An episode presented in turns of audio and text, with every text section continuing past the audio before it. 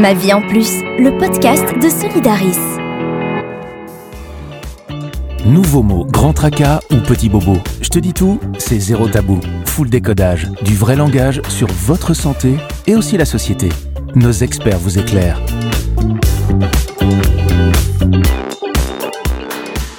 Les raisons qui mènent à un avortement sont multiples et souvent elles s'entrecroisent. Une de ces raisons résulte d'une certaine forme de violence conjugale que l'on appelle le sabotage contraceptif.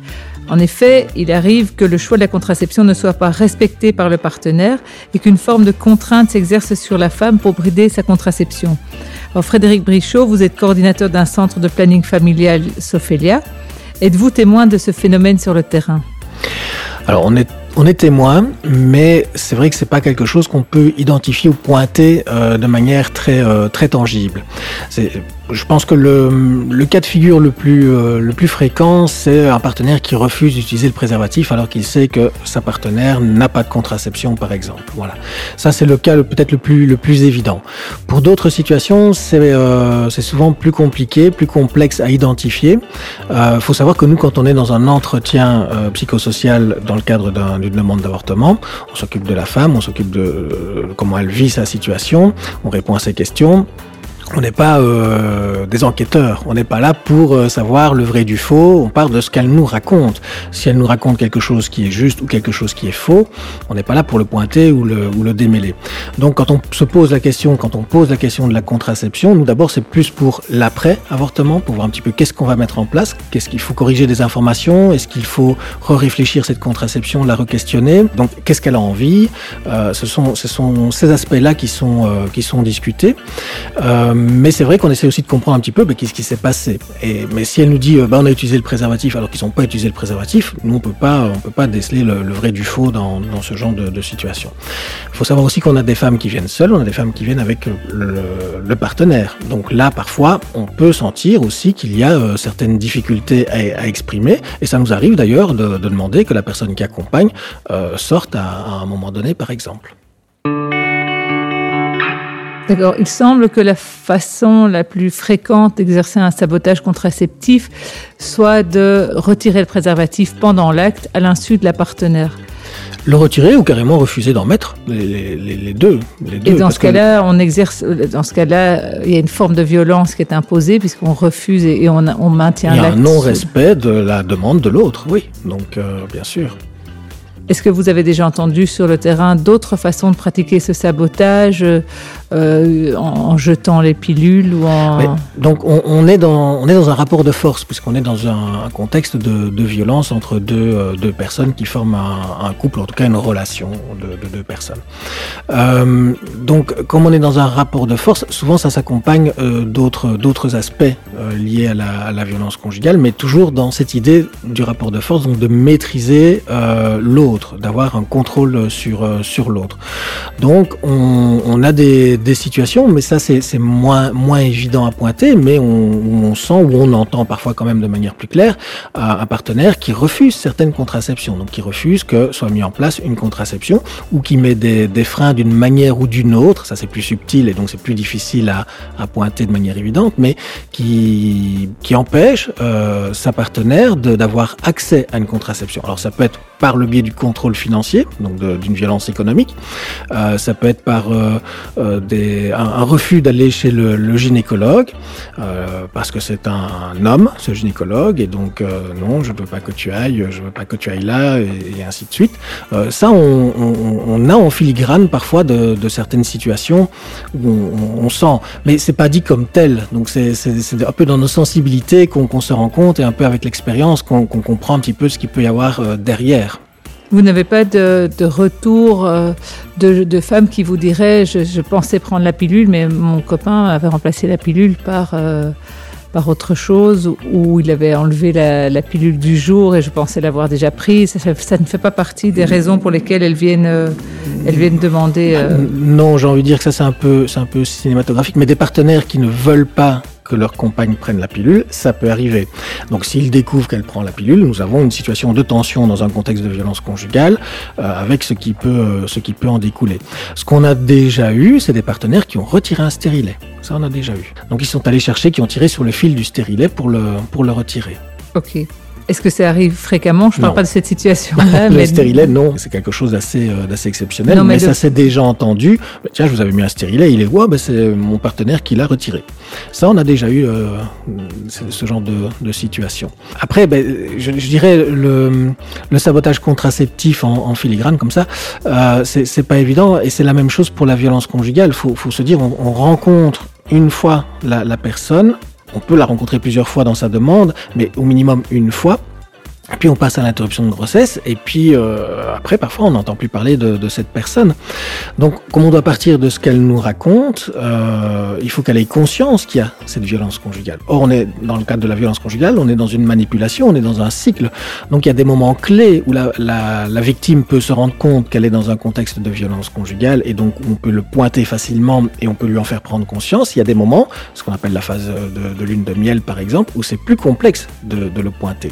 Et puis y a ce qu'elle nous raconte, il y a ce qu'elle a conscience et il y a ce qu'elle veut bien nous, nous raconter, parce que c'est aussi euh, lié à une forme de, de, honte, de... Ça parle d'elle d'une certaine façon. De, de, mes estimes de soi, donc euh, il y a plein de choses qui, qui, qui entrent en, en, ligne de compte. Et ça arrive souvent entre nous qu'on qu se dise, ah là je pense qu'il y a peut-être bien de la, la, violence conjugale. Et puis d'autres situations, on dit, non là clairement il y a de la violence conjugale, même si la femme ne l'a pas exprimée parce qu'il y a des signes qui sont vraiment, qui sont vraiment là. Alors ça ne joue pas toujours sur la contraception non plus, mais ça, ça peut jouer dans le rapport de force. Donc là on n'est plus sur avant de tomber enceinte, mais sur la grossesse qui est, qui est présente, où le, là, il peut y avoir un rapport de force. Je veux que tu avortes, sinon, euh, moi, je m'en vais. Ou l'inverse. Si tu avortes, euh, je m'en vais. Comment est-ce qu'on peut se protéger contre ce comportement? Est-ce qu'il y a des conseils à donner pour ne pas se retrouver dans cette situation ou limiter euh, quand on sent qu'on est dans, un, dans une relation un petit peu compliquée, euh, même très compliquée en termes de violence Comment éviter de se retrouver dans, la situation ultime de devoir procéder à une IVG euh, Alors c'est un petit peu bateau ce que je vais dire, mais euh, je pense que la meilleure protection, c'est euh, la prévention qu'on peut faire dans le cadre de ce qu'on appelle l'EVRAS, l'éducation à la vie relationnelle, affective et sexuelle. Et donc ça va englober l'accès à l'avortement, ça va englober l'accès à la contraception, ça va englober les, les, rapports égalitaires et donc la prévention des, violences conjugales et encore plein d'autres choses comme les IST et, et voilà. Mais euh, je, je pense que la clé, elle est là. Plus, plus on aura accès à, à l'EVRAS, ben, plus on pourra parler de tous ces aspects et plus on pourra pointer les mécanismes qui peuvent y avoir derrière. Et donc, à partir de là, on va pouvoir tout simplement rester un peu sur notre sujet, mais informer sur la contraception, dire qu'est-ce qu'il existe comme méthode contraceptive, et puis laisser la personne faire, euh, faire son choix. Et on pourra euh, influer sur les, ces rapports de force qu'il peut y avoir, et donc euh, permettre aussi aux victimes potentielles bah, d'identifier ces, euh, ces comportements dangereux, ces comportements violent. Et, donc euh, en plus en ayant connaissance de la contraception et des accès à la contraception, ben, avoir les clés pour justement euh, se prémunir. Et donc ça c'est en amont, j'ai envie de dire, et puis aussi faire peut-être prendre conscience aux femmes que euh, leur contraception, leur, sexualité, leur rapport euh, à, la, à la reproduction est un droit qu'elles ont. Et en être bien consciente avant toute chose. Quoi. Tout à fait. Pour moi, le... ça fait partie, ça fait partie de l'EVRAS. L'EVRAS n'est pas que de la prévention, c'est aussi, on voit l'EVRAS pour les jeunes qui sont en construction, mais c'est pas, non, c'est pour l'ensemble de la population que, que nous, ah on, oui, on envisage euh, l'EVRAS. Et donc, euh, en fait, on fait tout le temps de l'EVRAS quelque part comme l'idée d'aller consulter un gynécologue devrait, euh, enfin, c'est quelque chose qui concerne la femme et ne devrait pas forcément se faire en couple sans, sans enfin, sous pression, j'ai envie de dire. Non, non, bien sûr. Non, c'est un, c'est un choix. Euh, alors, c'est un médecin. D'abord, il faut rappeler que le gynécologue est un médecin, qu'il soit masculin ou féminin, peu importe, c'est un médecin. Donc, on va consulter quelqu'un qui a des connaissances et des compétences pour une raison particulière, comme le cardiologue, comme euh, euh, d'autres, d'autres médecins spécialistes. Donc, ça, c'est un, premier, un premier travail qui est, important dans l'accès aux soins. On consulte quelqu'un qui a des compétences. Et donc, on y va pour des raisons bien spécifique et, bien, et. Euh, donc je pense que ça c'est la, la, première chose à, faire et, à nouveau c'est pour c'est pour tout le monde. C'est de rappeler d'expliquer en quoi à quoi sert la consultation euh, gynécologique parce qu'il y a une part de prévention. Parce que le médecin on le voit souvent pour soigner mais dans la gynécologie il y a une part de prévention qui est également euh, en en route. Donc euh, ça, c'est important.